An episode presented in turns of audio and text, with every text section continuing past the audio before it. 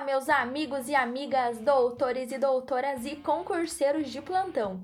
Sejam muito bem-vindos ao podcast Processo Civil do Zero. Hoje, o tema do nosso podcast será fase de conhecimento e fase de execução. Vamos nessa? As fases de conhecimento e de execução são fases essenciais para o andamento do processo. Na fase de conhecimento, é necessário que as partes demonstrem ao juiz quem tem a razão sobre determinado direito. Ou seja, é o momento de levar ao conhecimento do juiz os fatos e os fundamentos jurídicos para que ele decida quem tem razão. Então, só para contextualizarmos a fase de conhecimento. O processo inicia-se pela petição inicial, depois nós temos um despacho inicial, caminharemos então para a citação do réu para o conhecimento da ação, e caso não haja acordo numa eventual audiência de conciliação e mediação, caminharemos então para a contestação, que é o momento do réu se defender.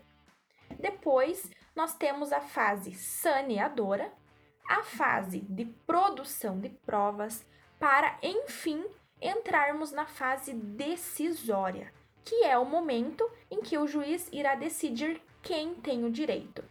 Percebam que na fase de conhecimento, quem diz qual das partes tem a razão é o Poder Judiciário. É o juiz quem vai decidir se a razão pertence ao autor ou ao réu.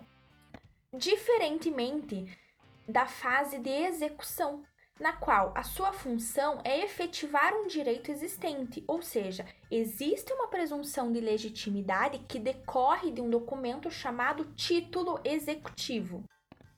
Na fase de execução, temos duas situações. A primeira delas é o chamado cumprimento de sentença.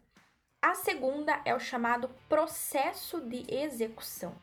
No cumprimento de sentença, Estamos lá na fase de conhecimento, quando o juiz irá sentenciar, dizer quem tem a razão.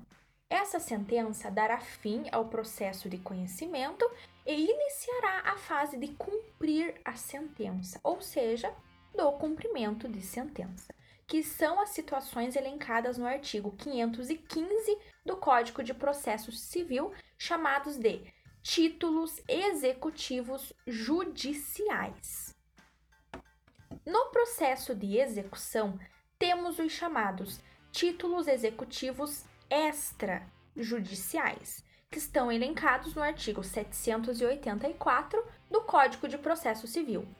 Vejam que no processo de execução não se discute quem tem o direito. O réu é citado não para conhecer da ação como na fase de conhecimento. Ele é citado para pagar.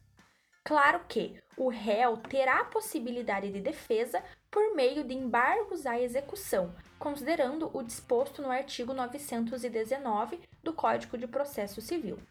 Mas os embargos à execução, como regra, não têm efeito suspensivo. Isso quer dizer o quê?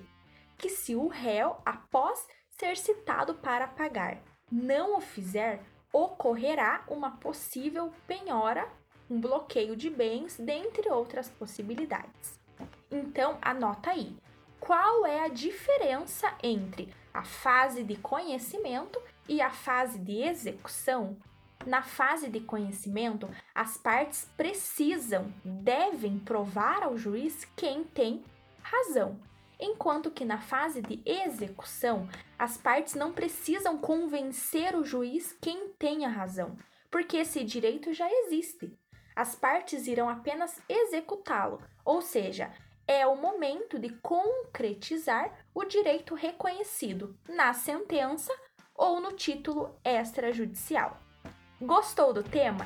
Deixe o seu curtir e compartilhe esse podcast com seus amigos e nos acompanhe nas redes sociais, arroba processo civil do zero.podcast ou arroba Larissa Maltaca. Bons estudos e até mais!